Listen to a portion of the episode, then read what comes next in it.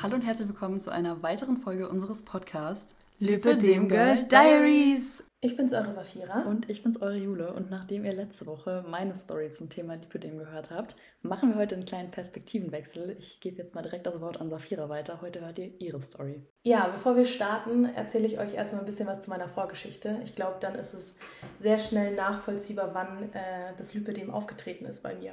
Genau, also seit ich denken kann, hatte ich eigentlich Schwierigkeiten mit meinem Gewicht. Und ähm, ich habe mit 11, 12 die Diagnose Schilddrüsenunterfunktion bekommen.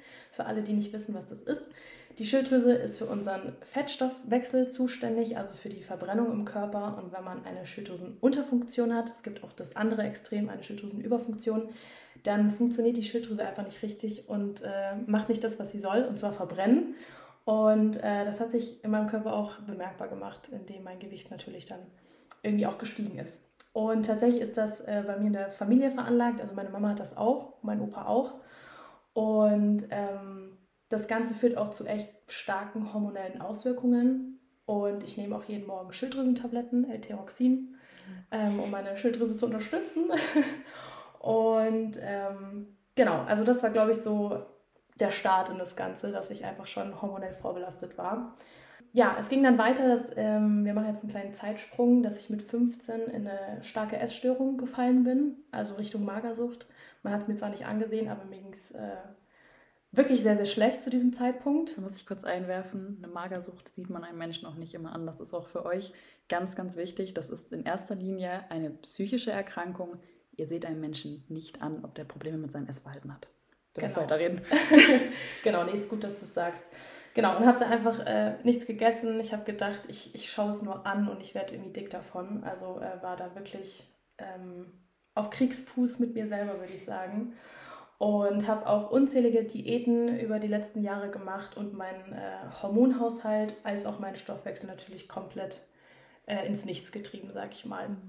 Ähm, genau, wenn man das jetzt mal so ein bisschen anhand von Zahlen verfolgt, habe ich mit 15 so 63 Kilo gewogen und habe dann bis 18, 19 tatsächlich fast 22 Kilo zugenommen. Ähm, Das ist eine ordentliche Zahl, ja? ist eine ordentliche Zahl und ich glaube, wenn man diesen Zeitraum betrachtet, also das Ganze ist so von 17 bis 19, ist dann der größte Sprung passiert, dann ist das einfach nicht normal. Nee. Also ich hatte schon immer das Gefühl, dass mit meinem Körper irgendwas nicht stimmt. Ich muss auch sagen, ich war schon immer äh, eine gesunde Esserin. Also ich hatte jetzt nie irgendwie Phasen, wo ich total viel schlechte Sachen gegessen habe. Habe auch zu dem Zeitpunkt äh, mit 17, äh, 18 war ich sechsmal die Woche im Gym, habe schweres Krafttraining gemacht. Also daran konnte es nicht liegen. Und ich habe mich halt immer gefragt, wie kann es sein, dass ich nach dem Sport irgendwie im Spiegel dicker aussehe? Du erkennst halt hier auch schon so richtig, ne? Es ist so mit 16, 17 oder so losgegangen. Genau, Also so schön in der Pubertät genau, im eigentlich. Laufe der Pubertät. Du hast dich eigentlich immer relativ gesund ernährt, teilweise ein nicht so gesundes Essverhalten gehabt und einfach viel zu wenig gegessen, Ja. unfassbar viel Sport getrieben und trotzdem einfach nur zugenommen im Zeitraum. genau. Ja, ich erkenne da so ein Muster. also du hattest schon dieses Gefühl, mit deinem Körper funktioniert irgendwas nicht so, wie es soll, er arbeitet nicht so, wie er soll. Wann bist du darauf gekommen, dass das ein Lipödem ist? Wann hast du die Diagnose bekommen? Also die Diagnose ist tatsächlich schon ein bisschen länger her. Habe ich ähm, 2021 im November bekommen. Da warst du 18. Da war ich 18. Gerade 18 geworden. Genau. quasi. So quasi. Also auch noch relativ jung, würde ich sagen. Und zwar Anfangsstadium 2, Typ 4. Also auch Arme und Beine. Ja, also kompletter Körper tatsächlich. Mhm. Wie kamst du zur Diagnose? Also wie, wie bist du darauf gekommen, dass, dass du ein Lipödem haben könntest? Hast du irgendwann schon mal was von der Krankheit gehört vorher? Nee, genau, das hatte ich ja, glaube ich, in der ersten Folge schon mal erwähnt. Also meine komplette Familie, als auch mein Freundeskreis und ich persönlich selber haben von der Krankheit noch nie was gehört. Deswegen hatte ich das auch nie in Erwähnung gezogen, dass das äh, sein könnte. Und tatsächlich ist es ziemlich zufällig passiert. Also ich bin äh, damals in die Küche bei uns daheim gekommen und meine Mom war gerade mit einer sehr guten Freundin am Telefonieren. Die ist Ärztin und ihre Tochter ähm, hatte zu diesem Zeitpunkt die Diagnose Lipödem bekommen und war mitten in ihren OPs. Und ähm, ich habe dann so bei dem Gespräch so ein bisschen zugehört und habe dann tatsächlich erkannt, dass einige Symptome, die sie aufgezählt haben, bei mir auch vorkommen. Was waren das für Symptome? Vor allem war waren die blauen Flecken so voll das krasse Indiz. Also ich war tatsächlich in Unterwäsche in der Küche und ich und meine Mom schauen uns so an und ich hatte zu der Zeit extreme blaue Flecken an meinen Oberschenkeln und meinen Armen und dachte halt immer so, okay, ist irgendwie komisch, ich habe mich nirgendwo angehauen, ich habe, also es ist nichts passiert und trotzdem am nächsten Morgen hatte ich einen weiteren blauen Fleck. Und das war dann so der Punkt, wo ich gedacht habe und vor allem auch meine Mom, meine Mom hat ja irgendwie die ganzen Jahre auch total mit mir mitgelitten und ähm, ja, sich auch gefragt, was da vielleicht nicht richtig sein könnte. Und das war dann der Punkt, wo wir gesagt haben, hey, okay, äh, wir müssen irgendwie was unternehmen. Okay, wie ging es dann weiter? Also wie ist die Arztsuche abgelaufen? Zu welchem Arzt bist du letzten Endes gegangen für die Diagnose? Also die Freundin von meiner Mom hat uns dann geraten, uns einfach mal im Internet schlau zu machen. Die haben uns auch deren Klinik empfohlen, die ist tatsächlich in Frankfurt. Wir waren auch kurz am Überlegen, äh, für ein Erstgespräch dahin zu fahren. Äh, ich habe mich dann mit meiner Mama an einen Laptop gesetzt und ich glaube, jeder, der erstmal Lipödem im Internet eingibt, bekommt einen Herzinfarkt. Also was man da vorgeschlagen bekommt, ist natürlich erstmal ein großer Schreck. Mhm. Du kriegst halt erstmal direkt diese Extremfälle an den Kopf geklatscht. Ne? So direkt dieses Stadium 3, so kann es irgendwann aussehen. Und das ist halt auch so das Problem. Ne? Du denkst direkt so, ja, ich glaube, ich habe das gar nicht, mhm. weil so schlimm sieht es ja noch nicht aus. Oder genau. so schlimm sieht es nicht aus. Genau, also das Erste, was ich dann natürlich im Kopf hatte, war dieses, dieses Bild von diesen massiv großen Beinen und von dieser extremen Ausprägung des Lipödems. Und dadurch natürlich, dass ich auch überhaupt nicht wusste, was das für eine Krankheit ist und äh, was das noch für einen Lauf nimmt, war ich natürlich erstmal total überfordert und war so, okay, wo gehe ich jetzt dahin? An welche Klinik muss ich mich wenden? An welchen Arzt? Und dann sind tatsächlich drei äh, Kliniken in die engere Auswahl gekommen, alle drei in München. Und da ist mir schon aufgefallen, wie riesig die Bandbreite an Ärzten und Kliniken ist, die diese Operation oder die sich mit dem Thema Lipödem befassen, aber keine Fachärzte sind. Es sind wahrscheinlich sehr, sehr viele Ästhetikkliniken dabei gewesen, oder? Sowas, ja. ja. Und äh, meine Mom hat dann gleich direkt zu mir gesagt, du, nee, Safira, wir gehen in eine Fachklinik, wir machen da gar nicht irgendwie komische Sachen. Und dann sind wir tatsächlich äh, auf Lipokura auch gestoßen. Die lag auch in der engeren Auswahl. Und warum wir dann letztendlich auch dort gelandet sind, ist, weil ich dort ähm, am schnellsten mein Erstgespräch bekommen habe. Wie viel Zeit lag zwischen dem Telefonat von deiner Mutter mit der Freundin, wo dann so dieser Verdacht geweckt wurde, und dem ähm, endgültigen Erstgespräch dann? Ich würde sagen, tatsächlich so zwei bis vier Wochen. Okay, also du hast es nicht so lange vor dir hergeschoben wie ich. Ich habe gar nicht lange gefackelt. Also ich war so frustriert zu dem Zeitpunkt und so hilflos, dass ich echt gesagt habe, okay, wenn das sein könnte oder wenn es irgendwie den Anschein gibt, dass das äh, so ist, dann muss ich das checken lassen. Das ist auch einfach der beste Weg. Also ich bereue es immer noch, dass ich so lange darauf gewartet habe, dass ich das so mhm. lange vor mir hergeschoben habe. Weil wirklich, sobald man diesen Verdacht hat, einfach zum Arzt gehen. Es ist besser, man hat es dann nicht und hat sich abchecken lassen, ja. als man hat es und erfährt es einfach ewig nicht. Also, Voll, das kann ich euch auf jeden Fall sinnvoll gehandelt. nur ans Herz legen, falls ihr den Verdacht habt, dann bitte lasst es einfach abchecken. Also die sind mega nett und ja, ihr könnt eigentlich nur auf positive Reaktionen äh, stoßen. Stoßen, genau. Also gerade in der Fachklinik, da wird man eigentlich ja. immer ernst genommen. Ich habe bisher noch nichts gehört von wegen, ey, ich bin in eine Fachklinik gegangen und die haben mich nach Hause geschickt und haben gesagt, mach mal eine Diät. Das ist wirklich, die nehmen einen ernst, die hören sich die Geschichte an. Ja. Aber wie ist das Erstgespräch bei dir dann abgelaufen? Also, ich hatte mein Erstgespräch bei der lieben Frau Dr. Lossack, eine ganz äh, nette und kompetente Ärztin. Und genau, ich bin dann damals mit meiner Mama in die Klinik gefahren von denen, war damals noch in der Innenstadt in München. Genau, bin zu ihr ins, ins Büro oder in, ins Praxiszimmer gegangen. Meine Mama hat sich da auf den Stuhl gesetzt und dann meinte sie erstmal, komm, du erzähl mir erstmal deine Geschichte. Wer bist du? Warum bist du eigentlich hier? Und ähm, ich bin da auch mit tatsächlich überhaupt keiner Erwartung reingegangen, weil ich ja dieses Bild im Internet gesehen hatte. Mhm. Und so war, okay, ich sehe so nicht aus. Man muss so aussehen, wenn man Lipödem hat. Ich habe das gar nicht. Also du bist eigentlich mit der Erwartung tendenziell eher da reingegangen, dass du nach Hause geschickt wirst und die dir genau, sagen, dass so, sie einfach sagt, ne? Du hast es nicht, du bist vielleicht irgendwie ein bisschen übergewichtig, mach mal mehr Sport, mach mal mehr Ernährung. Das ist nämlich das, was mir auch die ganzen anderen Ärzte gesagt haben. Ähm, und also du warst vorher schon bei anderen Ärzten und hast das schon alles tatsächlich genau also tatsächlich hatte ich ganz lange den Verdacht dass es einfach dieses Übergewicht an meiner Schilddrüse liegt mhm. und ungelogen ich habe die Arztbriefe vor einem Jahr gezählt ich war bei 14 verschiedenen Ärzten mit meiner Mom und alle haben mir dasselbe gesagt und ich habe wirklich gedacht wie unkompetent seid ihr alle, dass ihr nicht hinter die Fassade schaut, sondern nur die Fakten seht. Die haben alle gesagt, äh, machen Sie Sport, ernähren Sie sich gesund. Und das habe ich ja bereits gemacht. Ich meine, ich war in einer Essstörung drin, war ständig im Kaloriendefizit, habe Sport getrieben en masse und ähm, ich wurde einfach nicht ernst genommen.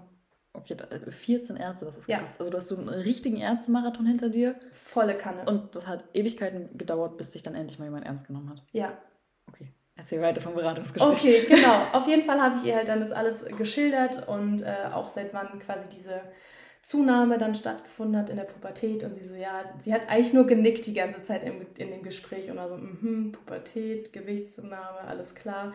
Und äh, bei so einem Erstgespräch wird eine ganz normale Anamnese gemacht, du wirst gemessen, du wirst äh, gewogen, es wird ein Scan gemacht und letztendlich dann auch ähm, ziehst du dich aus und du wirst angeschaut und sie hat dann so zwei Tests mit mir gemacht. Kneiftest nennt man das auch. Und eigentlich, als ich meine Hose runtergezogen hatte, war es ihr schon klar und ich stand da so vor diesem Spiegel und dann hat sie das so gedroppt und hat gesagt, ja, Frau Artuber, Sie haben äh, Anfangsstadium 2, Typ 4, Lipidem. Und dann war ich natürlich erstmal äh, schockiert. Das ist schon krass, wenn du so wirklich vorher bei unendlich vielen Ärzten warst, die dich nicht ernst genommen haben und gesagt haben, ja, sie sind einfach nur ein bisschen dick. Mhm. Und dann gehst du zu einem Facharzt und der guckt deine Beine eigentlich nur an. Der hört sich deine Geschichte kurz an, schaut deine Beine an, muss sie eigentlich nicht mal anfassen und weiß ganz genau, was Sache ist. ja, Das ist krass. Wie, wie ging es dir in dem Moment, als sie das gesagt hat? Boah, das ist, glaube ich, ganz, ganz schwierig in Worte zu fassen. Ich glaube, es war einer der schönsten und einer der schlimmsten Momente zu dem Zeitpunkt. Einfach, ähm, weil ich mir natürlich die ganzen Jahre lang selber die Schuld gegeben Mhm. habe. Selber die Schuld daran, dass mein Körper nicht richtig funktioniert, dass ich nicht abnehmen kann, dass ich nicht genug tue, dass ich nicht genügend auf meine Ernährung achte, dass ich nicht genügend Sport mache und hatte halt auch einen extrem schlechten Selbstwert und auch überhaupt gar keine Selbstliebe für mich. Mhm. Und auf der anderen Seite war es die schönste Nachricht, so blöd es klingt, weil ich wusste, ich bin nicht selber schuld. Mhm. Und ich glaube, wenn man, wenn man das kennt, dass man sich selber die Schuld gibt für Dinge, das ist ein ganz, ganz schreckliches Gefühl. Ja. Ist, man gibt sich jahrelang die Schuld, man denkt jahrelang, man macht irgendwas falsch, man könnte mehr tun und es ist egal, wie perfekt die eigene Ernährung ist. Mhm. Und wie perfekt ist, du kannst den perfekten Trainingsplan haben, du kannst deine Ernährung von vorne bis hinten perfekt gestalten. Du hast keinen Einfluss darauf, ob sich diese Krankheit weiterbildet oder nicht, Ja. Wenn dein Hormonhaushalt irgendwie. Also einfach diese, nicht du, hast, du hattest keine Kontrolle über deinen Ja. Körper. Und das war, glaube ich, das Aller, Allerschlimmste für mich. Und ähm, als die Frau Lossack das dann gesagt hat, hat meine Mom erstmal zum Weinen angefangen.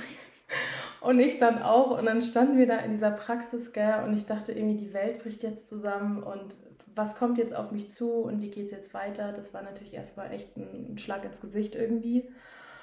Wurde dann direkt in dem Gespräch schon was weiter geplant, wie es danach weitergehen kann? Hast du irgendwelche Tipps mit an die Hand bekommen? Genau, also tatsächlich wurde eine ganz normale Anamnese, wie ich ja schon erwähnt habe, gemacht und mir wurden natürlich auch die Möglichkeiten äh, erzählt, was, was da zu, zur Verfügung steht quasi.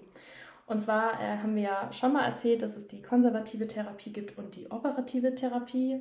Und natürlich, als ich dann operativ gehört habe, äh, war für mich eigentlich von vornherein klar, es wird nicht besser, es Mhm. bleibt entweder so, wie es ist, oder es wird schlimmer. Und ich war zu dem Zeitpunkt so instabil, mental als auch körperlich und ich hatte auch extreme Schmerzen, dadurch, dass ich ja schon im Anfangsstadium 2 war und auch die Symptome waren wirklich stark ausgeprägt, dass für mich klar war, ich mache die Mhm. OP. Ich mache alles, was nötig ist, damit ich das loswerde, weil es ist ja auch in wirklich dem Moment- so belastend war. Du warst 18, so du hast noch dein ganzes Leben vor dir und du Mhm. weißt, wenn du nichts unternimmst, besser wird's nicht. Genau. Ja. Und das war für mich, also ich war da wirklich an einem Zeitpunkt angekommen, ich habe das, oh Gott, da könnte ich fast heulen eigentlich, wenn ich darüber nachdenke. Ich habe wirklich so oft zu meiner Mama gesagt, weißt du, saßen wir so in der Küche und so und meinte so, Mama, bitte, egal welche Diät, ich hungere 30 Tage lang, ich mache alles, damit mein Körper funktioniert und dahin kommt, wo ich ihn haben will. Und diese Gedanken sind so falsch eigentlich Ja. und so unberechtigt, dass die in einem Kopf von einer 18-Jährigen sind. Das geht aber so oft Hand in Hand. Also Lipidem und ein gestörtes Essverhalten. Ja, voll. Habe ich Ja. auch beobachtet. Genau, also dann war für mich eben klar, ich mache die OP Mhm. und ähm, meine Ärztin hat mir aber dann tatsächlich damals erst zur konservativen Therapie geraten. Also Flaschdreckkompression und Lymphdrainage. Genau, das habe ich dann wöchentlich gemacht, bin dann direkt mit meiner Mom ins Sanitätshaus gefahren, habe mir da eine maßangefertigte Strumpfhose geholt. Das war, glaube ich, der größte Pain in meinem ganzen Leben. Also ich glaube, du kannst das auch bestätigen. Es Kann ist ich einfach sehr gut nachvollziehen. unfassbar unangenehm und ähm, ja, Ich finde zum Beispiel die Lymphdrainage, das ist wirklich immer mein Highlight der Woche. Ich liebe das. Ich würde am liebsten drei Stunden am Stück einfach bei meiner Physiotherapeutin auf der Liege liegen und äh, die an meinen Beinen darum wurschteln lassen. das ist Aber- tatsächlich sehr, sehr angenehm. Also auch für alle, die nicht Lipödem haben, probiert das mal aus. Das ist wirklich äh, top. Aber die, die Kompression, das ist du brauchst halt allein fünf Jahre, um da erstmal reinzukommen. Mhm. Du, du reißt dir gefühlt die Hände auf an diesem rauen Material. Ja, Ich fand es immer ganz, ganz furchtbar, das Ding anzuziehen. ich auch.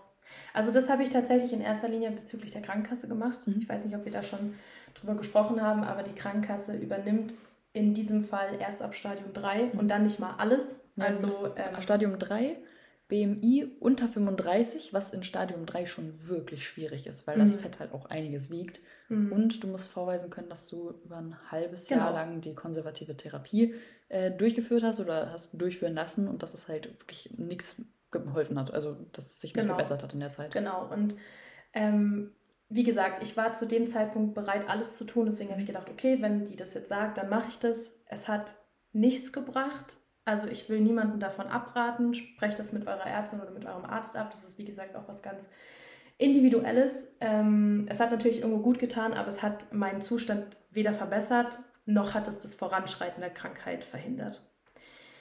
Genau, und dann ähm, ja, waren wir erstmal zu Hause. Das Ganze wurde dann tatsächlich noch durch einen zweiten Arzt äh, bestätigt, und zwar durch einen Phlebologen. Das ist ein Venenarzt, der auch nochmal einen Ultraschall von euren Beinen macht.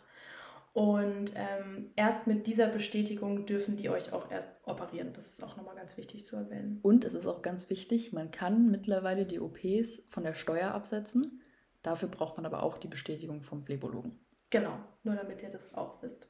Ja, also dann hatte ich quasi die Diagnose von der Frau Dr. Lossack, ich hatte die Diagnose von dem Venenarzt und dann war natürlich erstmal die Frage, gut, äh, jetzt ziehe ich das mit der Lymphdrainage durch ähm, und mit der konservativen Therapie und wie, wie geht es dann weiter, ne? Wann hast du die OP ausgemacht oder die OP-Termine? Es waren, ja, ich meine, es waren ein paar mehr bei dir. Also tatsächlich, ähm, genau, hat bei mir das ganze OP-Drama dann äh, von Mai bis Oktober stattgefunden. 2022 dann, also im März auch. 2022, genau. Im März war ich nochmal zu einem Zweitgespräch in der Klinik beim lieben Herrn Dr. Sauter. Das war auch der Arzt, der dich dann operiert hat am Ende. Genau. Mhm. Äh, ganz große Empfehlung. Ich war wunderbar betreut. Ich habe mich total wohl gefühlt und ähm, genau, der hat dann mit mir die OP quasi nochmal intensiver geplant, was genau wann gemacht wird. Und tatsächlich wurde ich viermal operiert. Im Abstand von sechs bis acht Wochen. Das ist so eine krasse Zahl. Also du, du musst erstmal dran denken, eine OP ist schon krass für den Körper. Wir kommen gleich noch drauf zurück, was da bei dir im Endeffekt alles gemacht wurde. Aber vier OPs im Abstand von sechs bis acht Wochen, also wenn dein Körper gerade wieder in der Lage ist, so einigermaßen normal von selbst zu funktionieren, Kommt gleich die nächste OP. hause direkt wieder mit dem Hammer oben drauf. Ja, also für mich war, stand klar fest, ich will das so schnell wie möglich hinter mich bringen. Äh, Verstehe ich. Ja, tatsächlich war das auch die perfekte Zeit. Also ich habe äh, gemacht. ne? kurzer Umschwung. Ähm, ich habe nach dem Abi erstmal ein Jahr lang gejobbt Mhm. und habe mich ja dann erst im Studium eingeschrieben. Und in diesem ganzen Jahr hat es dann stattgefunden. Also ich hatte weder irgendwelche Verpflichtungen, ich hatte Zeit zu regenerieren, sage ich mal, und ähm, Zeit, das halt auch so Mhm. getaktet zu planen. Sonst wäre das natürlich mit Arbeit und Uni gar nicht möglich gewesen. Also das war echt äh, perfekt in Anführungszeichen. Ähm, genau. Okay, wie wurden die OPs bei dir aufgeteilt? Weil vier Stück, das ist, das ist ja eine ganze Menge. Das ist tatsächlich eine ganze Menge. Also mir ist erstmal die Kinnlade runtergefallen, als ich da bei ihm in der Praxis saß. Also kann ich mir bildlich vorstellen. Genau, also er hat mich halt dann auch nochmal angeschaut, hat mich jetzt quasi nicht angezeichnet, aber natürlich dann auch äh, Mhm. einfach mal erklärt, was kommt da auf mich zu, wie stellen Sie sich das auch vor und wie kann ich mir das vorstellen. Und das Ganze wurde dann so aufgeteilt, dass in der ersten OP die komplette Rückseite gemacht wurde, Mhm. also der komplette Rücken ähm, und die kompletten Beine. Am Po auch? Ja. Also alles einmal sozusagen. Dann in der zweiten OP wurden die kompletten, äh, die Vorderseite der Beine gemacht, Mhm. also Oberschenkel und Unterschenkel. In der dritten OP der Bauch und in der vierten OP die Arme. Boah. Und sich vorzustellen, ich hatte ja keine Vorstellung, was auf mich zukommt und äh, wie so eine OP abläuft und wie ist das mit Schmerzen und etc. als ich meine erste OP hinter mir hatte, war ich wirklich, äh, ja, ich weiß auch gar nicht, wie ich das beschreiben soll. Wenn ich, ich habe so gedacht, jetzt muss ich da viermal durch. Das ist schon heavy. Wie viel haben Sie in den einzelnen OPs abgesaugt? Boah. Also wenn du mich das jetzt mal zusammenrechnen lässt, dann waren das 28 Liter. Das, wow. Ich glaube, da kann man erstmal gar nichts zu sagen. Ich muss jetzt gerade selber lachen. Ich glaube, auch für alle, die gerade zuhören, ist das erstmal so, yo, hat sie gerade 28 gesagt und ich habe gerade 28 gesagt. Bitte nicht vergessen, das ist nicht alles Fett, sondern da ist Blut dabei, da ist die Kochsalzlösung. Tumeszenzlösung. Ist da mit dabei. Es werden nämlich vor der OP drei Liter von dieser Salzlösung initiiert, damit das Gewebe gelockert wird und natürlich auch ganz viel Schwellwasser, Wundflüssigkeit, was auch immer sich dann da in dem Körper quasi abspielt. Das erkennt man ja oft. Also man bekommt bei Lipohura nach der OP immer so ein Polaroid Ja. von dem Fett, das abgesaugt wurde. Und da kannst du ziemlich gut erkennen, was aus diesem Kanister Fett ist Genau. und was Blut und alles andere ist, weil das, das vermischt, vermischt sich ja nicht so richtig. Genau, und da muss ich dazu sagen, dass ich bei zwei OPs tatsächlich sehr, sehr viel Blut verloren habe. Das war dann auch kurz ein bisschen kritisch. Genau, aber das war so, so die Zahl. Damit man sich das vielleicht mal auf der Waage vorstellen kann, obwohl ich ganz ehrlich sagen muss, dass die Waage für mich nicht mehr so eine große Rolle spielt, habe ich um die 17 Kilo an, ja, was heißt nicht an Fett, aber an 17 Kilo auf der Waage verloren. Wie viel hast du nochmal vor der, äh, vor der ersten OP gewogen? Vor der allerersten OP, also mein Mhm. Höchstgewicht waren tatsächlich, oh Gott, jetzt droppe ich das ehrlich, waren 85 Kilo. Ich Ja. versuch- versuche gerade hier mathematisch nachzurechnen. Ähm, Also in der ersten OP wurden um die 9 Liter entnommen. warte, 17 Kilo hast du gerade auf der Waage? Ja. Das sind 20 Prozent von deinem Körpergewicht. Wurden da einfach über die ganzen OPs rausgenommen. Also man muss sich mal vorstellen, wie fortgeschritten die Krankheit bei mir schon war Ja. und, ähm, Und das wie war massiv sich das, zwei.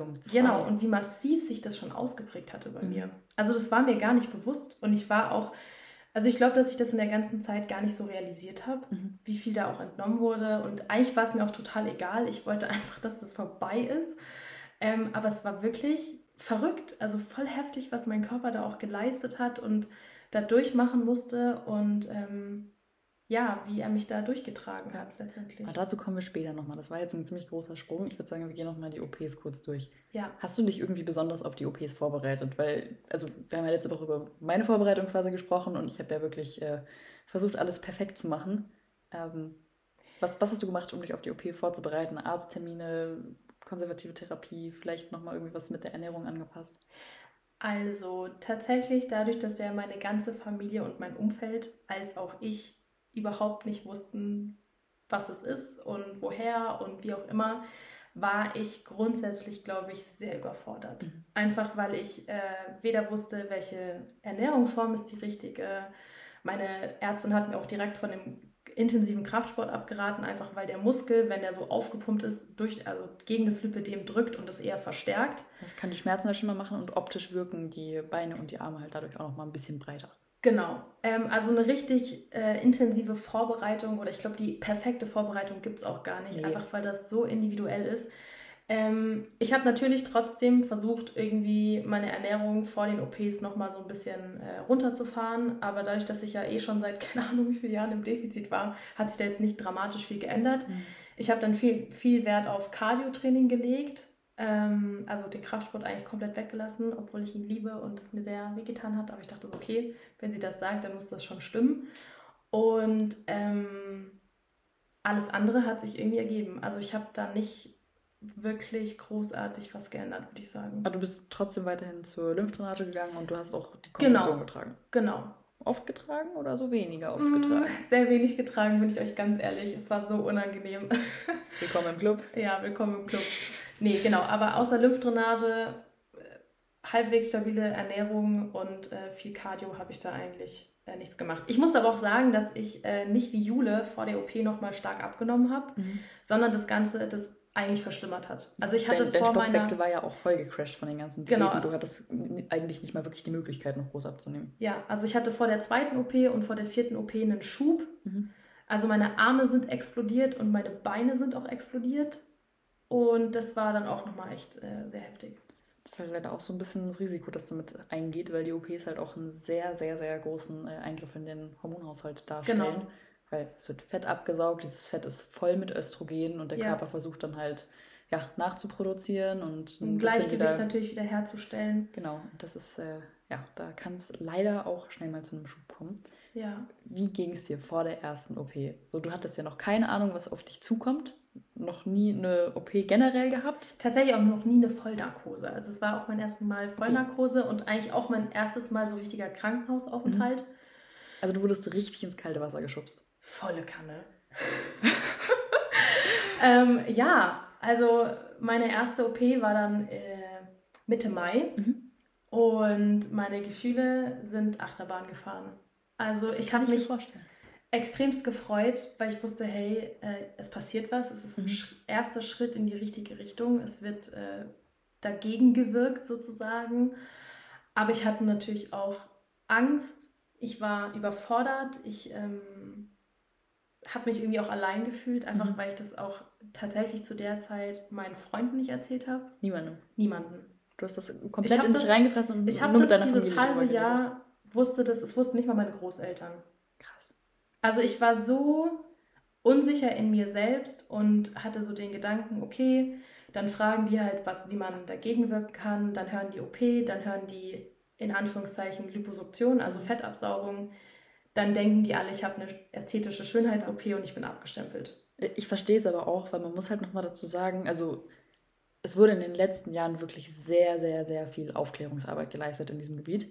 Und trotzdem ist die Krankheit immer noch so unbekannt und bei den meisten Leuten, mit denen du darüber redest, stößt du einfach auf Unverständnis und Unwissen, was auch voll okay ist. Aber es kommen halt auch leider oft dumme Kommentare. Und bei dir war das ja noch mal deutlich früher, wo die Krankheit einfach noch unbekannter war. Ja, Und die Leute noch weniger Lust hatten, auch sich damit auseinanderzusetzen, weil das, keine Ahnung, wird ja irgendwie immer noch von manchen äh, Leuten als Modekrankheit abgestempelt. Ja, und ich muss auch sagen, dass ich halt in den Jahren zuvor immer auch äh, teilweise auf mein Gewicht angesprochen wurde. Also Mhm. ich hatte eh schon Höllenangst davor, dass irgendjemand irgendwas über mein Gewicht sagt oder wie ich aussehe und äh, sonstiges. Jetzt ist mir das absolut egal. Also jetzt kann mir gar keiner mehr was. Ähm, aber dementsprechend, ähm, ich glaube, meine allerengsten Freunde wissen das. Ich habe mich zu der Zeit sehr zurückgezogen. Ich war auf keinen Partys mehr. Ich war auf keinen Treffen mehr. Ich war eigentlich wie ein halbes Jahr aus der Welt verschwunden. Du bist einfach komplett abgetaucht. voll. Krass. Also ich habe das so mit mir selber ausgemacht, was glaube ich im Nachhinein auch echt äh, ungünstig war, Mhm. weil ich das natürlich auch total mich reingefressen habe und ich glaube, dass ich auch jetzt zum aktuellen Zeitpunkt noch ganz viel habe, was ich aufarbeiten muss. Mhm. Einfach weil ich mir, glaube ich, auch teilweise gar nicht den Raum gegeben habe, das emotional zu verarbeiten. Es ist halt auch so viel, was da auf einen zukommt. So, dein Körper muss richtig was verarbeiten. Du musst gucken, dass dein Kopf irgendwie mit der Heilung hinterherkommt, weil du so viel an Körpervolumen auf einmal weniger hast. Mhm. Und dann musst du dich irgendwie noch um deine mentale Gesundheit kümmern und gucken, dass es dir noch irgendwie psychisch gut geht. Ja, Das also ist echt super, super viel auf einmal. Und ich glaube, dass einer der wichtigsten Punkte auf jeden Fall auch einfach äh, soziale Unterstützung Mhm. in, diesem, in diesem Zeitraum ist. Und ich glaube, ohne meine Mom hätte ich das auch gar nicht geschafft. Also die war so meine, mein, mein größter Supporter, mein größter Held in diesem Zeitraum. Also nochmal danke Mama, dass du da so für mich da warst. Und natürlich auch klar meine Familie. Ähm, aber den größten Teil habe ich halt, wie gesagt, mit mir selber ausgemacht. Okay. Erste OP, komplette Rückseite. Ich nehme an, das war auch die OP mit dem meisten Volumen, das entfernt wurde. Tatsächlich. Wie Ja. viel? Neun Liter waren das. Junge. Ja. Das ist die anderthalbfache Menge von dem, was bei mir aus der Beinrückseite geholt wurde. Jo. Wie ging es dir nach dem Aufwachen nach der OP? Also vielleicht Körperlich erzähle ich und mal erstmal so ein bisschen den Ablauf. Also du kommst da natürlich rein, dann hast du nochmal ein Anästhesiegespräch und dann schreibst du nochmal tausend Sachen. Dann bekommst du Zugang gelegt, da hatte ich auch Heidenangst vor. Ich habe total Angst vor Spritzen, für alle, die es noch nicht wissen. Und dann, ja, kriegst du eigentlich eh nichts mehr mit. Du kommst in den OP, du wachst auf und ich habe erstmal geheult. Also meine Emotionen haben da so, waren so hochgefahren und ähm, ich war so überwältigt, dass ich mich das getraut habe Mhm. und dass ich natürlich auch den Mut habe zu sagen, ich mache das jetzt, ich ziehe Mhm. das durch. Und dann natürlich auch so zu wissen, ey, durch sowas gehst jetzt noch dreimal. Also es war, ja, es war ganz Erleichterung, Stolz, ein bisschen Schock, was da gerade passiert Voll. ist. Alles eigentlich irgendwie zusammen. Mhm. Also schwierig zu beschreiben. Ich glaube, wenn man dann so alleine auf seinem Zimmer ist und dann das erste Mal vielleicht auch seine Eltern anruft, dann ähm, kommt da natürlich alles hoch. Mhm. Ähm, ich hatte unfassbare Schmerzen. Also ich weiß nicht, ob ich einfach schmerzempfindlich bin oder ähm, ich glaube auch einfach natürlich, weil so viel Volumen Ja. entnommen wurde und da wird ja wirklich, äh, ja, dein, dein Körper wird ja schon irgendwo Ja, auch zerstört, sage ich jetzt Gewebe mal. wird da halt voll in die Mangel genommen. Genau. Also, Ähm, deswegen, ich hatte extreme Hämatome. Es hat alles wehgetan. Gerade natürlich, wenn ja der Rücken operiert wird und dann noch die kompletten Beine sich irgendwie aufzurichten. mhm. Die Schmerzen kann ich gar nicht beschreiben. Also ich hatte auch extreme Probleme mit dem Kreislauf. Ich bin auch zweimal in der Klinik umgekippt, habe mich auch einmal übergeben. Ich habe geblutet wie sonst was. Also es war auch echt eine eklige Angelegenheit. Das ist nichts für schwache Nerven. Ich glaube, da bin ich mir selber, das klingt jetzt ein bisschen komisch, aber selber auch irgendwie nochmal näher gekommen. Ja. So einfach, weil du dich so mit diesem ganzen Umschwung in dir auseinandersetzen musst. Das ist halt das Ding so, du hast Unterstützung von deiner Familie, aber irgendwie bist du trotzdem auf dich allein gestellt. Ja, Also es ist eine ganz komische Zeit, die man da durchmacht. Ja, ist eine sehr interessante Zeit Also du, du bist halt körperlich bist du nicht auf dich allein gestellt, aber du lernst halt gerade was ganz Neues von deinem Körper kennen. Mhm. Aber du bist emotional komplett alleine, weil niemand, der das nicht selber nachvollziehen kann, Weil weiß, wie du, hat. genau, weiß, wie du dich gerade fühlst. Ja. Und du, deine Mutter hat es nicht, nehme ich an. Dein Nee. äh, Vater sowieso nicht. Äh, Nee. Du hattest niemanden, mit dem du drüber reden konntest oder Ja. mit dem du drüber reden wolltest auch, der das vielleicht selber durchgemacht hat. Also das ist äh, sehr, sehr viel. Tatsächlich, ja. Also richtig, richtig viel. Genau, und dann ähm, bei Lübekur ist es so, dass man dann eben eine Nacht äh, stationär Mhm. dort bleibt und ähm, am nächsten Tag bekommt man dann nochmal Lymphdrainage. Das finde ich echt sehr, sehr angenehm. Also war semi-angenehm. Mhm. Es war irgendwie, kennt ihr das, wenn ihr Schmerzen habt, aber es sind irgendwie angenehme Schmerzen? Ja, kenne ich irgendwo. Das hört sich ein bisschen komisch an, aber genauso hat es sich angefühlt. Es hat natürlich unfassbar wehgetan, aber es war irgendwie ein Das ist so dieses Wissen im Schmerz. Hinterkopf, so das hilft gerade. Das, Ja. das tut gerade eigentlich gut. Also auch Genau. wenn es nicht gut tut. Dann kriegst du jeden Morgen, muss man sich dann tatsächlich auch zu Hause selber geben, Thrombosespritzen. Das war mein größter Feind damals. Äh, Das hat man, meine große Schwester hat das dann gemacht. Ähm, ja, und dann hat mich meine Mom abgeholt, dann ging es erstmal nach Hause und dann, ja, Dann warst du zu Hause in deinem erstmal eigenen. Bett und hast wahrscheinlich auch einen kleinen Blick in den Spiegel geworfen. Das war natürlich das Allerheftigste, bestimmt auch das, worauf man gewartet hat. Sieht man direkt was, sieht man nichts? Äh, wie ist es erste Mal aufstehen? Wie ist es dann, wenn man zu Hause ist? Und ja, also ähm, oben vor meinem Zimmer ist ein Flur und ein großer Spiegel und da habe ich mich natürlich erstmal hingestellt. Was war das für ein Gefühl, in den Spiegel zu gucken und so die Hälfte deiner Beinrückseite ist weg? Ich habe geheult. Man hat, also du hast auch direkt gesehen. Ich habe direkt Ja, komplett. weil das ist eben der Punkt, manchmal sieht man direkt einen Unterschied und manchmal schwillt es halt direkt so stark an, dass man wirklich erst nach einer Woche oder sowas sieht. Also ich hatte meinen Schwellhöhepunkt, sage ich auch so, am siebten Tag. Mhm. Ähm, aber ich habe direkt was gesehen. Und das war, also ich glaube, Tränen beschreiben Emotionen immer sehr, sehr gut. Ja. Manchmal muss man auch gar nichts sagen und allein Gestik und Mimik zeigen, wie intensiv das gerade ist. Und genauso war es. Und äh, man hat natürlich dann auch von Tag zu Tag oder auch von Woche zu Woche immer mehr gesehen und mehr Verbesserung gespürt. Und das war, ja, heftig. Wie lange hat es nach der ersten OP gedauert, bis du wieder einigermaßen auf den Beinen warst? Also tatsächlich glaube ich länger wie bei dir. Ich würde schon so sagen, dass ich erst nach fünf Wochen wieder so richtig fit war. Boah. Und jetzt gar nicht fit in dem Sinne wieder, ich könnte, hätte schon wieder Sport machen können oder so, aber so, ähm, ich kann mich aufrichten, ohne Schmerzen zu haben. Ich kann in die Hocke gehen. Ich kann mich hinknien. Ähm, aber ich war jetzt nicht so, dass ich nach zehn Tagen so wie du Auto fahren konnte. Das war gar nicht drin bei mir tatsächlich. Das ist auch krass, da sieht man wieder, wie individuell das ist, wie der Körper, mit, also erstmal, wie unterschiedlich solche Eingriffe ablaufen, von der Menge her und Ja, ja, so alles, aber auch, wie unterschiedlich unsere Körper einfach funktionieren und wie individuell Wundheilung und Regeneration sind. ja, voll. Man, man kann das nicht pauschalisieren. Man kann sagen, grob, der Schwellhöhepunkt ist meistens so um den siebten bis zehnten Tag. Danach wird es dann von den Schwellungen her besser.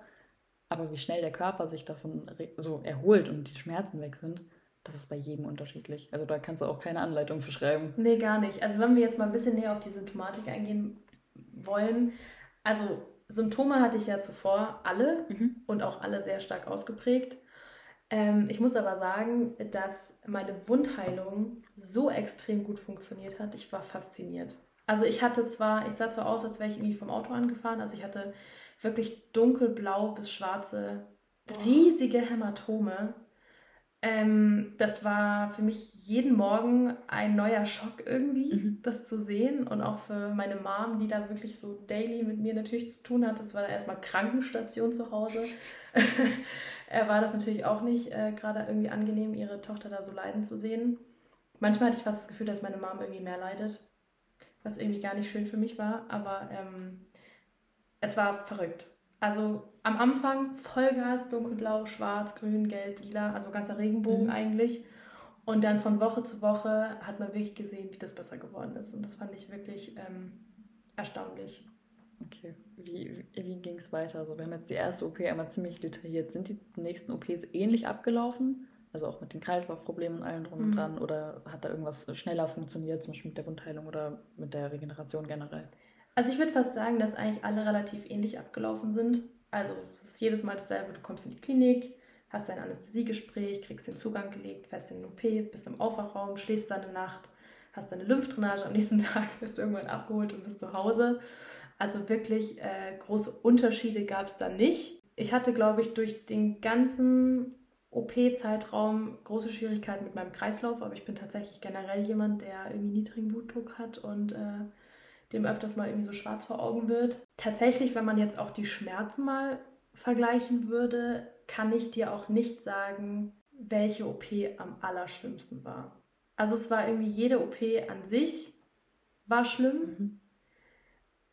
Es gibt aber tatsächlich eine kleine Geschichte, die ich erzählen kann. Und zwar war das, als meine Vorderseite der Beine operiert worden ist. Das war die zweite Das war die OP? zweite Mhm. OP, genau. Und ähm, was natürlich auch immer total spannend ist, ist das erste Mal duschen. Mhm. Das erste Mal Kompression ausziehen. Man muss sich vorstellen, also damit ihr euch das mal vorstellen könnt, ich habe jetzt ungefähr 50 Narben an meinem Körper. 50 Mini-Einschnitte, die zwar schon mega gut verheilt sind, aber du siehst einfach, dass da was passiert ist. Mhm. Und tatsächlich ist es für mich heute noch so, wenn ich in den Spiegel schaue und die Narben sehe, dann ist das irgendwie schön, weil man natürlich sieht, was man geschafft hat Das erzählt auch alles irgendwie so eine Geschichte, ne? voll, aber irgendwie auch ein Reminder halt an diese schlimme Zeit und manchmal Ja. wirft mich das auch so ein bisschen zurück. Aber äh, jetzt mal zurück zu der Story. Auf jeden Fall waren wir halt äh, an dem Tag angekommen. Man sagt ja irgendwie immer so fünf bis sieben Tage, Irgendwie sowas. irgendwie sowas. Darf man dann das erste Mal Kompression ausziehen, einfach aus Kreislaufgründen und ähm, man muss sich ja vorstellen, ausziehen. Genau, man muss sich ja vorstellen, wenn das quasi die ganze Zeit eng so da rein, reingepresst Mhm. ist und dann geht dieses ähm, Druckgefühl auf einmal weg. Und dann, Dann- schießt dein ganzes Blut aus dem Kopf runter in die Beine. Ja. Das ist, Das ist natürlich für den Körper mega anstrengend. Also ich habe auch die Narkose mega lang noch gemerkt irgendwie. Also ich habe mich super müde und schlapp gefühlt die erste Woche. Habe mega viel geschlafen. Ähm, genau, also auf jeden Fall, ich saß auf dem Bett mit meiner Mom und ich weiß nicht, wie das bei dir war, aber bei mir sind die Einschnittstellen, dadurch, dass sie da leider irgendwie keine Pflaster oder irgendwelche so Sachen drüber gemacht haben, ist das ins Mieder eingetrocknet. Mhm, Also bei die auch so. Wunden gehen, sind bei mir eigentlich alle Einschnitte sind so nach einer Woche zu gewesen. Mhm. Ja, bei Ähm, mir auch ungefähr, ja, ich glaube, ein paar Tage früher. Ja, bei mir hat das irgendwie ein bisschen länger gedauert. Ist halt auch, das müsst ihr euch vorstellen, das ist so eklig. Ihr liegt halt einfach so in eurem Blut und Ja. in dieser Flüssigkeit, die da rausläuft. Also es ist echt nicht angenehm. Ist wirklich nicht angenehm. Ach, na gut. Auf jeden Fall habe ich versucht, diese Hose auszuziehen. Und ich habe mir literally 30 Narben aufgerissen. Nacheinander habe ich gesehen, wie das abgerissen wurde. Also ich habe Wasser drauf gemacht, ich habe Bepanthen drauf gemacht, ich habe versucht, irgendwie diese weh, ne? Einschnittstelle quasi von dem Mieder zu lösen. Es hat alles nichts geholfen. Es hat auch nichts geholfen, wenn ich es komplett nass gemacht habe. Krass. Und das war so ein Zeitpunkt tatsächlich, da saß ich dann auf meinem Bett und habe so stark angefangen zu weinen. Und meine Mama in dem Moment so überfordert und ich war auch so überfordert mit mir selber. Das war tatsächlich ein Moment in der ganzen Zeit, wo ich sagen würde, dass ich mental und körperlich sehr Mhm. gechallenged wurde. Was ich gemacht habe beim ersten Mal duschen, ich habe mich, also wenn man die Möglichkeit hat, weil man eine Badewanne zu Hause hat, ist das halt genial. Wenn nicht, ist es Mhm. ein bisschen schwierig, aber ich habe mich ja in die Badewanne reingesetzt und Ja. dann mit dem Duschkopf komplett das Mieder klatschnass gemacht. Ja. Wirklich, ich glaube, ich bin fünf Minuten oder so mit dem Duschkopf über alle Stellen, Mhm. wo irgendwelche Einstiche waren, drüber gegangen. Und dann hat das tatsächlich auch geklappt. Also Mhm. dann ist nichts kleben geblieben. Ich glaube, eine Narbe hat sich ein bisschen aufgelöst, aber die Okay. ist nicht am Mieder kleben geblieben und wurde aufgerissen. Also bei mir war das irgendwie bei allen OPs echt eine große Schwierigkeit, Mhm. dass ich Wunden teilweise aufgerissen habe. Und das war wirklich so ein Moment purer Verzweiflung. Das und purer Frustration und purer Wut. Und ich war so, hey, wieso muss ich jetzt da durchgehen? Wieso muss ich sowas erleben? Und ähm, ich war voll sauer irgendwie und ach, keine Ahnung, ich kann das gar nicht beschreiben. Also mir ging es wirklich schlecht in diesem Zeitpunkt.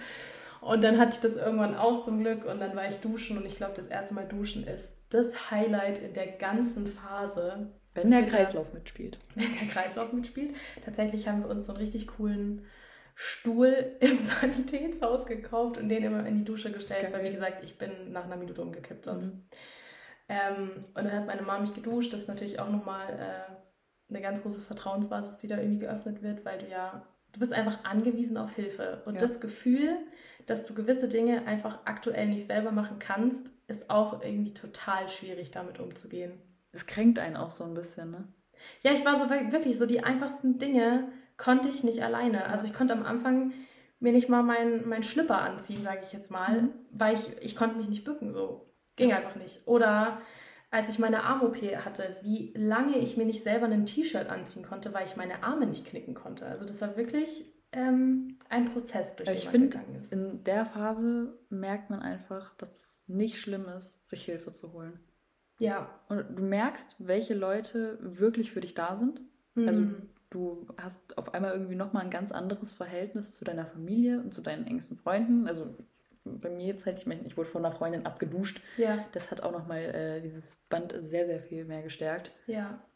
Und ich finde, das zeigt einem eigentlich auch nochmal, es ist voll in Ordnung, wenn man nicht alles alleine hinkriegt Mhm. und wenn man sich ab und zu mal Hilfe holen muss. Und die meisten Leute, die wirklich denen was daran liegt, dass es euch gut geht, die sind bereit, euch in jeder Situation zu helfen. Die würden euch auch den Hintern abwischen, wenn es sein muss. Tatsächlich, ja. Ja. Also ich glaube zwar, dass es auch äh, bestimmt so ein Weg ist, das anzunehmen und zu sagen, okay, hey, es ist einfach so. Ja, Ich, voll, das ist nicht einfach. das ist nicht einfach, aber ich kann das, was Jule gerade gesagt hat, nur bestätigen. Es ist so wichtig in dieser Zeit, sich Hilfe zu holen und einfach, du willst das gar nicht alleine durchstehen. Nee. Also es war so eine schreckliche Zeit in meinem Leben und wenn ich wüsste, ich müsste es alleine durchmachen, dann würde ich wahrscheinlich den ganzen Tag nur weinen. Man ist genau einen Moment lang stur, man macht genau einmal eine Mhm. Sache alleine fliegt dann richtig aus dem Maul, vielleicht sogar wörtlich. Äh, Ist mir tatsächlich auch passiert. Ich bin einfach vom Klo gefallen, Leute. Das war sehr unangenehm. Ja, Das ist das Ding. Du versuchst einmal was alleine zu machen, weil du dir nicht eingestehen willst, dass du es gerade noch nicht hinkriegst, Mhm. das alleine zu machen, äh, das nicht alleine zu machen.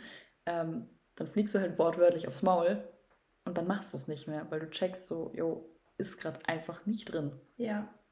Also ich würde schon sagen, dass ich auch gelernt habe, meinen Körper viel besser wahrzunehmen Mhm. und auch gewisse Dinge halt nicht mehr zu machen, weil am Anfang ist man bestimmt natürlich ein bisschen unvorsichtiger oder denkt halt, hey, das kann ich schon allein oder das schaffe ich schon und keine Ahnung was.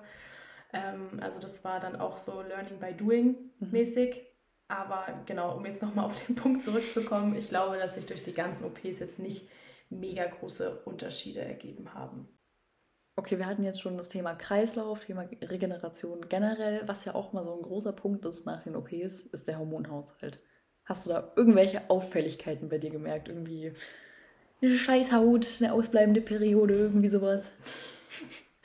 Ich muss jetzt ein bisschen lachen, weil ich tatsächlich in der Klinik schon darüber informiert wurde, dass sich da einige Sachen anbahnen können. Also es war so lustig, wirklich, da war so der Physiotherapeut, der hat so die Lymphdrainage gemacht und meinte, also, ja, also Frau Atober, äh, stellen Sie sich mal darauf ein, dass Ihre Haut wahrscheinlich ein bisschen schlechter wird, dass Sie richtige Stimmungsschwankungen haben, etc.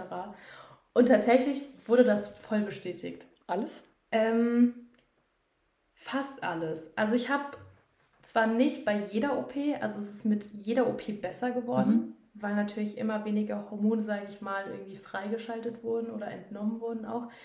Bei der ersten OP hatte ich eigentlich alles. Ich hatte Haarausfall, ich hatte schlechte Haut, meine Emotionen oder mein, meine Gefühle waren, keine Ahnung, wo die waren. Ich habe wegen nichts geheult. Ich war schlecht gelaunt. Ich hatte, ich weiß nicht, ich habe irgendwie jede Em- Emotion gleichzeitig gefühlt. Das Wasser ist zu warm. so ungefähr. Ja, also eigentlich, eigentlich alles. Und bezüglich dem Mieder, vielleicht ist es ja auch nochmal interessant zu erwähnen, also man sagt eigentlich, dass man das sechs Wochen lang tragen muss Mhm. und dann ausziehen darf. Sechs, eigentlich sechs Wochen Tag und Nacht und dann sechs Wochen nochmal tagsüber. Genau. Also dadurch, dass ich ja sechs bis acht Wochen viermal durchgängig operiert wurde, hatte ich das eigentlich über ein halbes Jahr an. Glaubt mir Leute, ich hatte 30.000 Identitätskrisen und dachte, wann kann ich dieses Teil von mir schmeißen? Also ich glaube, das war auch einer der schönsten Momente, dass ich wusste, als ich fertig war, ich muss das nie wieder anziehen. Genau. Aber das wäre so. Wie lange hast du, also hast du tatsächlich genau die sechs Wochen gewartet nach der letzten OP, bis du es ausgezogen hast? Oder hast du länger gewartet oder mit dem Arzt besprochen, irgendwie früher ausgezogen? Also tatsächlich, dass meine Schwellung super gut zurückgegangen ist und ähm, eher die erste OP, gerade am Rücken, so der, der ähm, Bereich von Rücken und Po und gerade auch die Beine so eher das Wichtigste waren. Und die letzte OP bei mir ja die Arme waren, ähm, habe ich das tatsächlich nach sechs Wochen dann ähm, nicht mehr getragen. Also ich hatte tatsächlich wie so eine Bewegungseinschränkung nach der Arm-OP, weil ich so das Gefühl hatte, irgendwie ist so alles neu und das Gewebe wurde so angegriffen irgendwie und alles muss neu in Anführungszeichen zusammenwachsen, Ist ja auch so. dass ich teilweise wirklich auch beim, beim Dehnen oder wenn ich den Arm irgendwie mal zu weit nach hinten gemacht habe, Schmerzen hatte Mhm. und habe das dann, ähm, also ich habe mir dann nochmal ein kleineres Mieder geholt und habe das dann immer mal vereinzelt so einfach irgendwann angezogen. Ich habe mir tatsächlich auch aktuell ein neues Mieder bestellt, weil ich irgendwie das voll angenehm finde für die Beine. Ähm, aber ansonsten hat mein Arzt auch gesagt, der Dr. Saute meinte, nee, du kannst es dann ausziehen, solange du dich gut fühlst, keine Schmerzen mehr hast und die Schwellung weg ist, ist da alles fein. Genau. Okay. Ich komme nochmal zurück zu den 28 Litern. Das ist wahnsinnig viel Volumen und du hast eine wunderschöne Figur als Endergebnis erhalten. Hattest du eine Straffung? Hatte ich. Also jetzt nicht als äh, hier Judgy oder sowas gemeint. Ich finde das absolut nachvollziehbar. Gerade Haben wir ja gar nicht erwähnt Mengen. tatsächlich. Das Ja. kann, kann man nämlich ähm, Noch in der OP mitmachen lassen. in der direkt. OP mitmachen lassen, einfach wenn die Ärzte davon ausgehen, dass das Gewebe oder die Haut vor allem so gestrafft, äh, nicht gestrafft, gedehnt wurde ähm, durch das Lipödem, dass halt sonst die Haut wahrscheinlich zu krass hängen würde. Ja. Also, ähm, ich hatte tatsächlich eine Straffung Mhm. und zwar an den Armen. Ihr könnt euch das jetzt leider bildlich wahrscheinlich nicht vorstellen, würde ich euch ein Bild zeigen, dann würde man denken, ich bin irgendwie so ein Bodybuilder oder so. Ich hatte einen Armumfang von 42 Zentimetern. Das ist viel. Jetzt habe ich, jetzt habe ich einen Armumfang von 26 Zentimetern. Und wenn man sich das mal vorstellt, das ist eigentlich richtig verrückt. Und da haben die halt gesagt, da habe aber auch ich gesagt, dass ich denke, dass es da sonst Schwierigkeiten geben würde. Mhm. Und ich war halt auch so, hey, du bist noch so jung. Mit 40 brauchst du dann auch keine Straffung mehr. Jetzt ist mein Bindegewebe noch stark und ähm, wenn ich das mit Sport und Ernährung natürlich dann auch anpasse, dann werden da bestimmt äh, sehr gute Ergebnisse rauskommen. Deswegen war das für mich auf jeden Fall, aber auch aus Sicht des Arztes, Mhm. eine Empfehlung. Ich finde das auch ganz gut, dass man bei Lipokura wirklich die ehrliche Meinung vom Arzt bekommt. Wo Voll, sie hat mir das knallhart nicht. ins Gesicht gesagt. Also Ja. aber auch überhaupt nicht in, in, einem, in einem Ton oder in einer Weise, dass ich mich unwohl gefühlt habe Mhm. oder so dachte, boah, ist das jetzt ein Ernst? Der sagt, ich brauche eine Straffung. Ich fand das aber auch überhaupt nicht schlimm. Nee, also ich finde, ich meine, das sind ja auch Ästheten, ja? Ja. Die haben das ja auch studiert, die kennen sich aus. Und ich meine, wenn ein Facharzt dir sagt, hey, ich glaube, das wäre positiv für dein Bindegewebe und für natürlich auch die Optik, dann ähm, machst du das. Und dann habe Ja. ich das gemacht. Ja. Ich finde das auch einfach richtig gut. Mein Arzt hat ja auch, ich habe meinen Arzt gefragt, ob er meint, eine Straffung wäre bei mir angebracht. Und er meinte, ich- boah, ich weiß den genauen Wortlaut nicht mehr, aber ich glaube, er hat gesagt, er könnte nicht gut schlafen, wenn er mir eine Straffung andrehen wollen würde, weil es einfach nicht nötig ist. Und, Und genau das, Leute, genau das wollt ihr hören. Ihr wollt Ja. keinen Arzt haben, wo ihr das Gefühl habt, der will euch was verkaufen, der will euch irgendwas andrehen. Ich meine, das ist, da geht es um eure Gesundheit, da Ja. geht es um Eingriffe in eurem Körper, damit ist nicht zu spaßen. Das sind intensive Maßnahmen, die da irgendwie ergriffen werden. Und so eine Straffung ist auch nicht ohne. Also das waren Höllenschmerzen, weil was wird da gemacht? Da verbrennt ja euer Gewebe oder es wird ja mit Hitze gearbeitet. Kennst ja wahrscheinlich nicht so, das nennt sich Cool Plasma Laser. Ist eine ganz, ganz neue Technologie. Könnt ihr euch gerne mal irgendwie im Internet schlau machen, weil ich glaube, das wird jetzt zu lange dauern, wenn ich euch das einmal erkläre. Ähm, also da wird gleichzeitig mit Hitze und Kühlung gearbeitet. Und ähm, es gibt einmal eine chirurgische Hautstraffung. und die Cool-Plasma-Straffung. Und Also die einmal wird quasi Haut entnommen an Stellen, damit es am Ende straff sitzt. Genau. Und einmal wird da. Und die chirurgische Straffung, das ist wirklich das halt, das klingt jetzt ein bisschen eklig, aber halt wirklich Haut weggeschnitten Ja, ja. wird. Und dann hast du halt auch eine riesige Narbe. Das war bei mir zum Glück nicht notwendig. Das ist halt wirklich dann bei Patienten wahrscheinlich, die Endstadium 3 haben und das wirklich äh, nicht mehr nicht mehr handelbar ist, auch vom Körper, dass sich das zurückzieht. Ähm, genau, und dann habe ich mich eben für die Cool-Plasma-Straffung entschieden und ich bin sehr zufrieden. Jetzt mal abgesehen davon, dass das halt krass für den Körper nochmal oben drauf ist, das ist halt auch nochmal ein enormer Kostenpunkt. Und wenn es nicht nötig ist, finde ich es auch einfach nur fair vom Arzt zu sagen, ey, du bräuchtest das nicht. Ja, Das wäre nur Geld, das ich dir aus der Tasche ziehe, was du eigentlich nicht zahlen müsstest. ja. Und ich finde, daran erkennt ihr einen guten Arzt. Ich finde, ihr erkennt allein auch einen guten Arzt daran, wenn er es gar nicht nötig hat, euch sowas anzubieten. Ja, ja. Wisst ihr? Also, Absolut. wenn es ihm gar nicht darum, der muss euch gar nicht behandeln, weil ihm das Geld nicht fehlt. Also, der ist so, wie sagt man, so gut besucht oder die Leute sind so zufrieden mit seiner Arbeit, dass er das nicht nötig hat, euch irgendwie Geld aus der Tasche Ja. zu ziehen. Das wollte ich gerade eigentlich sagen. Ja, die machen halt das Nötigste. So viel wie nötig, so wenig wie möglich. Ja, und wir haben uns auch ganz bewusst dazu entschieden, nicht über die Kosten zu sprechen, einfach weil das ein super individueller Kostenplan ist, der da für Ja. euch erstellt wird. Und natürlich, Qualität hat seinen Preis, aber ähm, ich würde sagen, es hat sich jeder Cent gelohnt. Mhm. Bei dir Absolut. genauso. Ich glaube, das kannst du auch bestätigen. Genau, aber das einfach nochmal dazu. Ja, es ist, jede Klinik hat wahrscheinlich einen Grundpreis, aber die weiteren Kosten sind alle super individuell. Es ist Ja. von Klinik zu Klinik Wie unterschiedlich. viele es, ist, OPs ihr habt, Genau. ob ihr da eine Straffung habt oder nicht. es ist auch stark standortabhängig. Ich glaube, Mhm. München ist zum Beispiel auch nochmal eine teurere Stadt als jetzt ja. zum Beispiel, keine Ahnung, Bielefeld. Bielefeld. Ah, Ja, jetzt nur mal so als Beispiel. Also deswegen, ich sag's ehrlich, wenn ihr die Preise unbedingt wissen wollt, also zumindest meine, ihr könnt mir sehr, sehr gerne auf Instagram schreiben. Ich beantworte das privat gerne, das ist kein Thema, aber ich werde mich nicht öffentlich zu diesem Thema äußern, weil es einfach auch ein sehr privates und äh, ja, ja, individuelles Thema ist. genau. Ja, Okay, bei dir wurden 28 Liter abgesaugt. Das waren 17 Kilo Körpergewicht. ja. Wie hat es sich angefühlt, nach diesen vier OPs, nachdem die Schwellungen größtenteils raus waren und nachdem dieses ganze kranke Fett aus deinem Körper weg war, in den Spiegel zu gucken? Aber das ist, glaube ich, auch ein Punkt, wo ich immer emotional werde. Also ich glaube, ein, eine, das war die zweite OP, als die Beine operiert wurden, wo ich das erstmal meine Knie gesehen habe. Mhm. Das klingt jetzt wahrscheinlich für so viele von euch so bescheuert, aber wenn man noch nie in seinem Leben diese Knie, die man eigentlich hat, unter dieser Fettschicht gesehen hat, oder sein, sein Bizeps und Trizeps, oder was Generell auch immer, irgendwelche Definitionen, irgendwelche markanten Merkmale am Körper. dann ist es, das ist unbeschreiblich, das Gefühl. Also der, der wirklich erste Blick in den Spiegel und natürlich dann auch irgendwie mal shoppen zu gehen und Sachen in einer anderen Kleidungsgröße zu kaufen, in deiner richtigen Kleidungsgröße. Oder mal Sachen zu tragen, die du, von denen du dachtest, die wirst du nie wieder anziehen. Kleider, Röcke, enge Hosen, weiß der Geier, etc. Das war, ähm, das war der schönste Moment. Das war der Moment, wo ich realisiert habe, dass ich alles, was ich gemacht habe, die letzten Jahre und durch alles, durch was ich in diesem letzten halben Jahr gegangen bin und gehen musste, sich absolut gelohnt hat. Du hast auf einmal so einen Blick auf deinen eigenen Körper geworfen, ne? Ja, und einfach zu wissen, die Kontrolle gehört nun mir. Aber natürlich in einem gesunden Ja. Maß. Man muss natürlich auch nach den OPs darauf achten, dass man es jetzt nicht übertreibt, egal in welche Richtung, ähm, und dass man sich gut um seinen Körper kümmert. Aber das ist wirklich, ich glaube, also ich kann es ja jetzt noch nicht beurteilen, ne? auf mich wartet das ja in einer Woche erst. Ich bin sehr gespannt. Aber ich kann mir nur vorstellen, wie es sich anfühlt, aufzuwachen und zu wissen, das ist jetzt mein Körper. Ich entscheide jetzt, wie es weitergeht.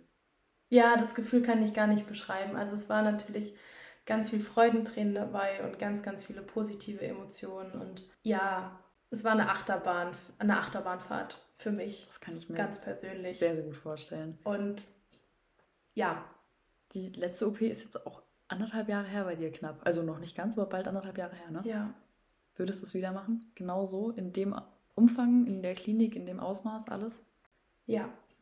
Also diese Frage kann ich tatsächlich aus tiefstem Herzen mit Ja beantworten. Nicht nur, weil ich unfassbar gut betreut wurde, weil ich die richtigen Ärzte an meiner Seite hatte, die richtigen Krankenschwestern, meine Familie, dann irgendwann natürlich auch äh, meine Freunde, als ich das erzählt habe. Ähm, aber einfach, weil ich sagen kann, dass ich jetzt schmerzfrei bin, mhm. dass es mir jetzt gut geht, dass ähm, alle Symptome, die vorher da waren, eigentlich weg sind. Und für mich tatsächlich ganz persönlich auch die psychische Gesundheit da voll im Vordergrund stand. Mhm. Also für mich war das auch, ähm, wenn ich das jetzt so rückblickend betrachte, der größte Schritt zur Selbstliebe, zur mhm. Selbstakzeptanz gegenüber meinem Körper und der richtige Weg, quasi eine positive Beziehung zu Sport, Ernährung, ähm, Essen und zu mir selber zu entwickeln. Ich finde das auch einen unfassbar wichtigen Faktor und das ist auch absolut legitim. Dass ich, ich würde nicht mal, wirklich nicht mal bei einer Frau, die sagt, sie hat eigentlich keine Symptome oder kaum Symptome, aber sie hat's und sie hasst ihren Körper, sie hasst sich selbst, sie kann nicht in den Spiegel gucken. Ich würde es durch und durch verstehen, wenn sie sagt, ich lasse mich operieren, weil wirklich das Gefühl, dass man in seinem eigenen Körper hat, das Gefühl, sich selbst so zu mögen, so zu lieben, wie man ist, das ist so, so wichtig. Und wenn dir eine Krankheit das verweigert und du nichts dagegen tun kannst, ich finde, ja. also ich finde es schade, dass es immer noch Leute gibt, die judgen bei sowas. Das finde ich auch ein ganz, ganz schlimmes Thema. Also ich muss ehrlich sagen, ich glaube, ich bin jetzt schon durch so viel Shit gegangen, auch emotional in meinem Leben, dass mich wenig schockieren mhm. kann. Aber ich, also für sowas habe ich gar kein Verständnis. Nee, absolut nicht. Leute fertig zu machen für etwas, was sie nichts können. Ja, und du musst wirklich immer das Gesamtbild betrachten und das, ist, das sind nicht nur die Schmerzen, das ist nicht nur eine Fettschicht in deinen Beinen, das ist so, so viel mehr. Das ist, das ist ein optischer Punkt, das ist ein psychischer Punkt, es ist das, ein körperlicher Punkt. Es ist ein körperlicher Punkt. Du hast unfassbare Schmerzen, du bist in deinem Alltag eingeschränkt. Ja. Ist, du kannst zum Beispiel dein Training nicht mehr so machen, wie du es möchtest. Du kannst nicht die Sachen anziehen, die du gerne anziehen würdest, weil es vielleicht auch einfach nicht bequem ist. Also zum Beispiel, jetzt ganz plausibles Beispiel, allein mein BH hat hinten eingeschnitten. Ich mhm. hatte solche Schmerzen, dass ich dann ganz am Ende nur noch in Sport-BH rumgelaufen bin. Und wenn dich sowas so massiv einschränkt, dann bist du irgendwann an einem Punkt, wo du Ja zahlst, also einfach alles tun würdest ja. dafür, dass das weggeht. Ja. Ich, ich habe so ungern kurze Hosen getragen. Ich freue mich unfassbar auf diesen Sommer, weil ich Let's mir die go. letzten Jahre wirklich meine Oberschenkelinnenseite teilweise blutig gerieben habe mit kurzen Röcken, Kleidern, kurzen Hosen. Mhm. Also das ist halt auch so ein Punkt, der da unfassbar stark mit einspielt und egal aus welchen Gründen man diese OP macht, wenn es einen irgendwie belastet, ob körperlich oder mental, ich finde das durch und durch legitim. Und ich finde es schade, dass es Frauen gibt, die selbst von dieser Krankheit betroffen sind und anderen Frauen das nicht gönnen. Ja. Weil selbst wenn ich nicht die Möglichkeit gehabt hätte, mich operieren zu lassen, aus was weiß ich welchen Gründen, ich würde es jeder Frau gönnen, dass sie das machen kann, dass sie diesen Schritt gehen kann. Ja. Und ich finde es nicht in Ordnung, anderen Frauen da irgendwie was vorzuwerfen oder, also, weiß ich, ich verstehe es, wenn man neidisch ist, mhm. aber das Ding ist aber, ich glaube, dass ihr anhand von meiner Geschichte und an der Geschichte von Julia einfach sehen könnt, das ist nicht nur eine OP, die man macht, sondern das ist eine Geschichte. Das ja. ist, das hat einen Anfang und irgendwann hoffentlich ein Ende. Und ähm, ich würde sagen, dass dieses komplette Kapitel in meinem Leben ein Kampf gegen mich selber war. Ja. Und ich war es leid, gegen mich selber anzukämpfen, ja. mich selber fertig zu machen, mir selber die Schuld zu geben und ich wollte endlich die Lösung für dieses Problem finden. Und mein Leben hat sich einfach viel zu lange, viel zu intensiv nur um Sport, Ernährung und Aussehen und Gewicht gedreht. Und mein Fokus zum jetzigen Zeitpunkt und auch nach den OPs war einfach eine gesunde Beziehung zu mir selbst, zu Sport, Ernährung und ähm, meinem Essen oder meinem mhm. Essverhalten zu entwickeln. Und das ähm, habe ich geschafft, teilweise schon und bin auf einem sehr guten Weg. Und ich will jeden von euch da draußen ermutigen, Schritte zu gehen oder uns Fragen zu stellen oder wir sind offen und Absolut. ehrlich und sind für euch da und ähm, hoffen einfach, dass wir ja mit dem Teilen von unseren Stories hier einfach helfen können oder aufklären können oder ermutigen können. Ich kann dem Ganzen nur zustimmen, was du gerade einfach alles gesagt hast. Okay, das war jetzt eine sehr intensive Geschichte und ich glaube, wir haben uns jetzt auf jeden Fall ziemlich dem Ende genähert. Willst du noch irgendwas hinzufügen? Kommt dir gerade noch irgendwas in den Sinn? Also erstmal danke fürs Gespräch. Danke dir. Ähm, Danke euch fürs Zuhören. danke euch fürs Zuhören. Ich glaube, das Einzige, was ich euch äh, mit auf den Weg geben möchte, ist, dass ich euch ermutigen möchte Mhm. und dass ich euch das zusprechen möchte, euch zu trauen, euch zu melden, Fragen zu stellen, ähm, das nicht für euch zu behalten, keine Angst zu haben. Ich glaube, dass das klingt manchmal ein bisschen blöd, aber ich glaube, dass Dinge im Leben passieren, für die man gewappnet ist, für Ja. die man, wie sagt man, für die man bereit ist. Mhm. Und deswegen glaube ich auch, dass jede Person, die dadurch gehen muss, dass die das tragen kann. Und ich habe es auch geschafft und ihr schafft es auch. Auch wenn es sich äh, vor allem am Anfang nicht so anfühlt, als wäre man dafür gewappnet, als hätte man die Kraft, die Energie und keine Ahnung was für das alles. Doch, du hast die ganze Kraft in dir und ich finde, durch die Diagnose alleine lernst du dich selber auf eine ganz andere Art nochmal kennen. Mhm. Und wenn du dann anfängst, gegen diese Krankheit anzukämpfen, sei es durch die konservative Therapie oder im Endeffekt dann wirklich durch die OP, du wirst so, so stark durch diesen ganzen Prozess. Ja, Also körperlich und mental. ja. Und ich sehe das jetzt auch mittlerweile echt so, dass ähm, wir was zurückgeben Ja. irgendwo. Also am Anfang dachte ich natürlich oder denke es ja auch teilweise immer noch, boah, wieso ist mir das passiert? Mhm. Wieso musste ich da durchgehen? Aber letztendlich sitzen wir jetzt hier, erzählen euch unsere Geschichten und können hoffentlich anderen Leuten damit helfen. Ja. Und selbst wenn ich nur eine von euch ermutigen kann, dann macht mich das happy. Ich denke mir das auch jeden Tag, wenn ich in meine Insta-DMs gucke und ich sehe eine Nachricht. Ich habe gestern eine Nachricht bekommen von einer Followerin, die gestern nach einem unendlich langen Ärztemarathon endlich die Diagnose bekommen hat, endlich ernst genommen wurde. Wow.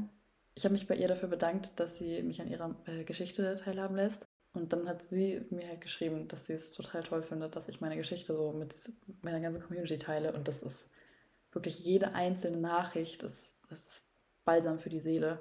Mhm. Und das zeigt eigentlich schon, dass wir, glaube ich, hier genau auf dem richtigen Weg sind und unserer Bestimmung nachgehen. Ja. Okay. Ähm, ja, das war unser Wort zum Mittwoch. Wir senden heute tatsächlich fast live. Wir waren gestern nach der äh, Sozialwissenschaftsklausur ein bisschen durch den Wind und Statistik, um es auf Deutsch zu formulieren. Nee, das ist ja keine Statistik. Ja, qualitative Sozialforschung. Ja, ist irgendwie dasselbe für mich. Ah. Ja, nee, eigentlich nicht. Egal. Ähm, auf jeden Fall waren wir gestern ein bisschen kaputt und sind nicht so richtig in einen schönen Redefluss gekommen. Deswegen haben wir gesagt, wir machen das heute. Ähm, es ist jetzt 14.44 Uhr und ihr werdet die Folge wahrscheinlich in zwei, drei Stunden zur Verfügung haben. Ja, danke euch fürs Zuhören. Vielen Dank und äh, danke für deine Gesellschaft mal wieder. Ja, sehr gerne. Dann sehen wir uns beim nächsten Mal. Ciao. Tschüssi.